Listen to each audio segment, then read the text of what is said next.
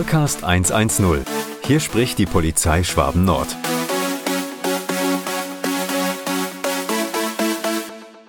Hallo zusammen beim Podcast der Polizei Schwaben Nord. Heute geht es um ein spannendes Thema und zwar, wann ist mein Kind alt genug für sein erstes eigenes Smartphone? Und dazu habe ich mich wieder mit Sandra Gartner von der Kriminalpolizei Dillingen unterhalten. Gleich mal die Einstiegsfrage an dich, Sandra. Meine Tochter sagt, sie will jetzt irgendwann mal ein Smartphone haben. Ihre Mitschüler haben schon oft eins und äh, sie hat dann gesagt, wann sie eins bekommt und ich konnte sie eigentlich gar nicht richtig beantworten. Mhm. Was sagst du denn da als Fachfrau? Also das kommt irgendwann spätestens, wenn dann dieser Übertritt von der Grundschule an die weiterführende Schule erfolgt, wollen die Kinder meistens dann auch ein, ein Handy oder gar dann ein Smartphone mit Internetzugang haben. Aber die Frage, wann das Kind alt genug ist oder reif dafür ist, das lässt sich gar nicht so genau beantworten. Es ist eigentlich kaum möglich, hier ein konkretes Alter zu nennen. Und vielmehr hängt äh, dann die Antwort von der Medienerfahrung und dem Entwicklungsstand des Kindes ab. Also quasi sobald es gut und sicher und verantwortungsvoll mit dem Internet umgeht und am heimischen Internetcomputer ausreichend Erfahrung sammeln konnte, dann kann über die Anschaffung des Smartphones ähm, zumindest mal nachgedacht werden. Denn mit dem Smartphone hat man eben zahlreiche Möglichkeiten und man überträgt äh, dem Kind eine große Verantwortung man hat, also das Kind hat dann quasi das mobile Internet immer mit dabei und man kann das dann natürlich auch nur noch schwer überwachen, wo und wie, mit wem und wie lang sich das Kind dann im Internet bewegt. Und als kleine Hilfestellung ist vielleicht ganz interessant, es gibt hier auch wieder bei zum Beispiel clicksafe.de eine Checkliste, die man jetzt als Eltern hier auch durchgehen könnte wo man zum Beispiel dann äh, sich die Frage stellt, stellen muss, kann denn das Kind die Sicherheitseinstellungen, also wie zum Beispiel PIN oder Passwort oder Bildschirmsperre selber einrichten? Hat es einen Überblick über die Kosten? Ähm, was nehme ich denn überhaupt für einen Tarif, Prepaid oder Vertrag? Ist schon der Vertrag überhaupt geeignet für das Kind, wo wir eigentlich ganz klar sagen müssen, nein, da hat es auch nicht die volle Kostenkontrolle. Ähm, und ein Kind selber darf auch ähm, noch keinen Handyvertrag einrichten. Zum Beispiel, es läuft dann auch alles über die Eltern.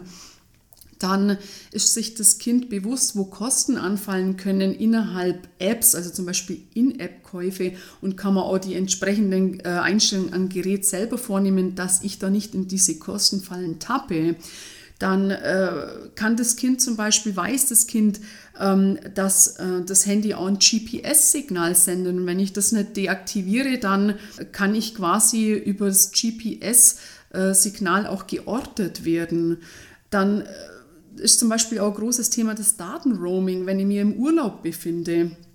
Äh, kann das, weiß das Kind das dann, oder wissen auch die Eltern, zum Beispiel viele Eltern wissen das ja auch gar nicht, dass dann äh, zusätzliche Kosten zum Beispiel anfallen. Dann äh, das Urheberrecht, also dass ich nicht einfach irgendwelche Texte oder Bilder äh, verwenden oder mir runterladen oder auch weiterleiten darf. Ähm, kennt das Kind die, die ähm, Regeln im Umgang in sozialen Netzwerken, dass ich zum Beispiel äh, andere nicht beleidigen soll oder äh, Hasskommentare senden soll?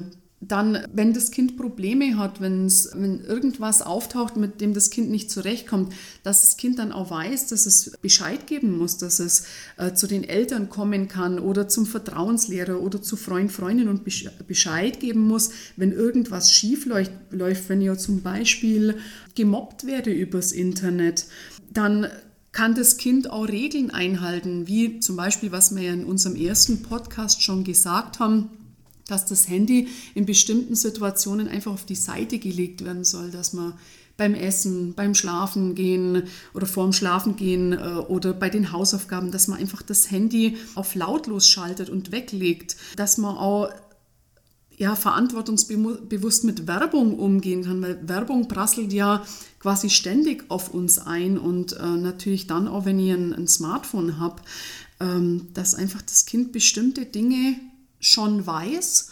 Und äh, wenn ich diese Fragen mit Ja beantworten kann, dass das Kind da äh, ja, verantwortungsbewusst schon damit umgehen kann, dann kann man über einen Kauf von einem eigenen Smartphone für das Kind nachdenken. Also praktisch nie.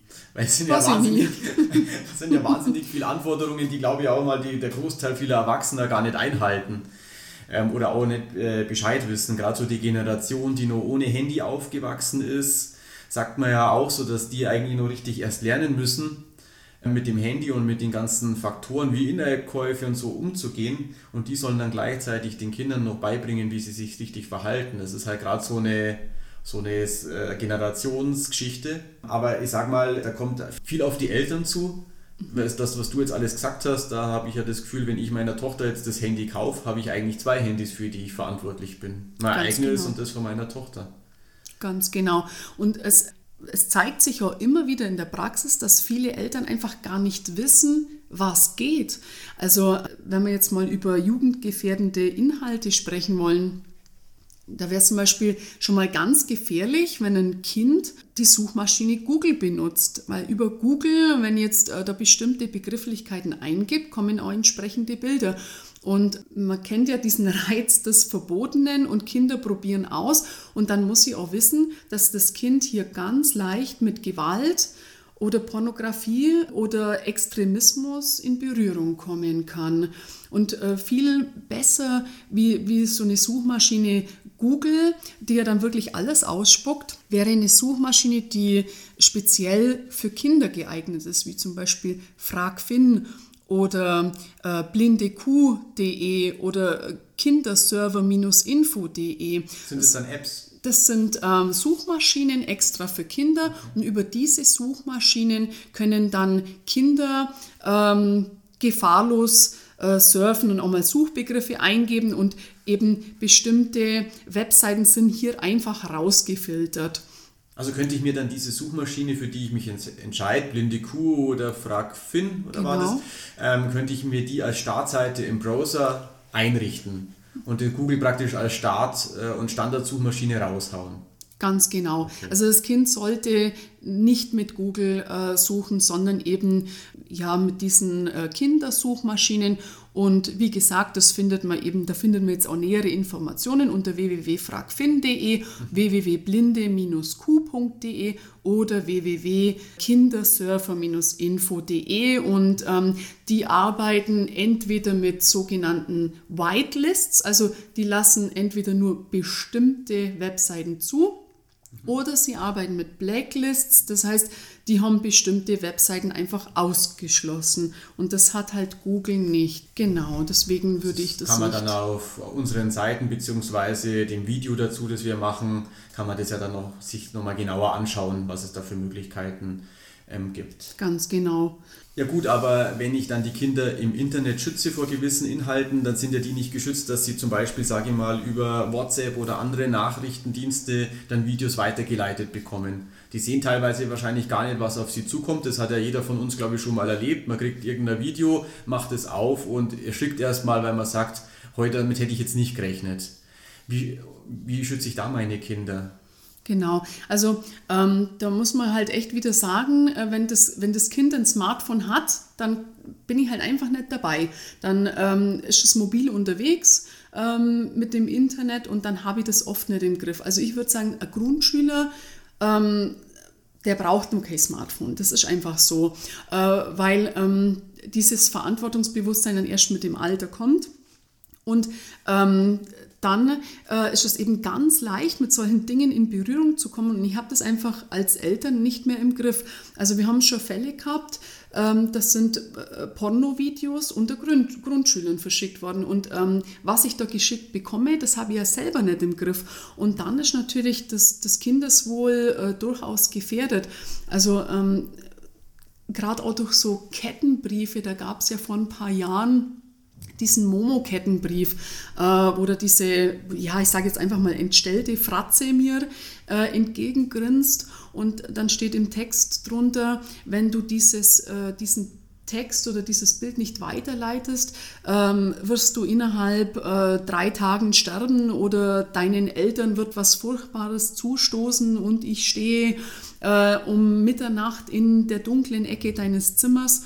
Ja, da haben einige Kinder gar nicht mehr ohne Nachtlicht einschlafen können. Also das war dann wie bei die, wie, die, wie bei die Babys wieder. Äh, die, die waren dann total eingeschüchtert und verängstigt und selbst wenn man weiß, dass, dass ja das nicht passieren wird, hat man das trotzdem oder bringt man auch dieses Bild nicht mehr aus dem Kopf. Also ähm, diese jugendgefährdenden oder Kinder- und jugendgefährdenden Dinge, die können mir halt dann auch, ähm, ohne dass ich jetzt selber was dazu tue, geschickt werden. Und dann äh, bekomme ich das halt nicht mehr so schnell aus dem Kopf raus, weil so Bilder so eine ja, magische Wirkung eigentlich auf uns äh, ausüben und äh, das kann halt nicht mehr so leicht vergessen werden. Ja. Also deswegen ähm, ja, äh, auch so, so, so ähm, soziale Netzwerke oder eben so Chatprogramme oder auch äh, so Dinge wie, wie WhatsApp. Ähm, da wird halt unglaublich viel von, von diesem Zeug, also Pornografie, Gewalt, Extremismus, weitergeleitet und, und auch viele Dinge, die, an denen ich nicht das Recht habe. Also ich weiß oft ja nicht, ähm, wer steckt hinter diesem Bild oder wer steckt hinter diesem Text oder diesem Lied, das ich jetzt da gerade verbreite. Und ähm, hier ist halt auch ganz schnell mal das Urheberrecht tangiert. Und ähm, ja, da äh, gibt es oft dann, ähm, das geht dann ganz schön ins Geld, wenn ich hier einen Urheberrechtsverstoß äh, begehe. Und äh, das muss ich halt als Eltern auch wissen, dass solche Dinge auf mich zukommen können. Und ich habe einfach die Verantwortung weiterhin und habe das aber eigentlich nimmer im Griff, wenn das, wenn das Kind ein eigenes Smartphone hat, weil es halt dann immer und überall auf, aufs Internet, auf das freie Internet zugreifen kann, wenn ich nicht entsprechende äh, Sicherheitsvorkehrungen da äh, setze. Hm. Jetzt haben wir immer nur über die bösen Inhalte gesprochen, aber es gibt ja sicherlich auch sehr gute Apps, die für Kinder geeignet sind. Wie erkenne ich das, dass eine gute App ein guter äh, Webinhalt ist und wo finde ich das? Mhm. Also äh, folgende Punkte können jetzt dabei helfen. Ähm, dass man quasi vor der Installation, das ist schon mal ganz wichtig, vorher, dass man sich informiert über die App, dass die, äh, äh, die App, die quasi kindgerecht wäre, die sollte äh, gewaltfrei sein und ausschließlich Inhalte darstellen, die für das Alter angemessen sind und also auch einfach aufgebaut und leicht zu bedienen sein dass es halt eine kindgerechte Ansprache ist und nicht zu viel Text, dass es die Fantasie und die Neugier des Kindes anregt und ähm, was ich auch ganz wichtig finde, dass äh, auf Werbung verzichtet wird und auf Verlinkung zu sozialen Netzwerken Werbeseiten, App Stores und so weiter, äh, wo dann die Kinder vielleicht auf nicht geeignete Angebote ausstoßen.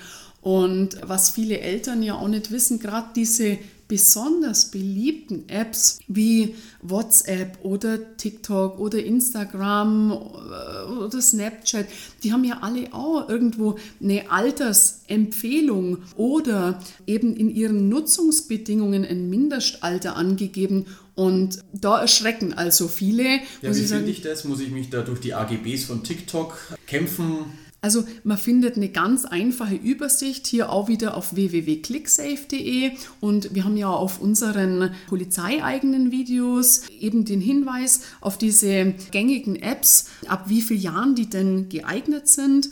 Hier ist es manchmal gar nicht so einfach, das rauszufinden, weil manche Apps dürfen, dürfen zwar genutzt werden, ab einem bestimmten Alter, aber auch nur mit der Einstimmung oder mit der Zustimmung der Eltern. Also es ist bei ganz vielen beliebten Apps so, ähm, dass eben die Eltern für das Kind dann quasi äh, diesen Account erstellen.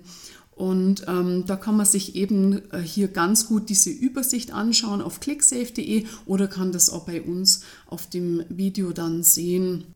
Die angesprochenen Links und weitere Informationen findet ihr wie immer im Text. Und das war schon wieder mit Folge 4 unserer Podcast-Staffel zum Thema Medienkompetenz von Eltern und Kindern. Vielen Dank, dass ihr zugehört habt und bis zur nächsten Woche.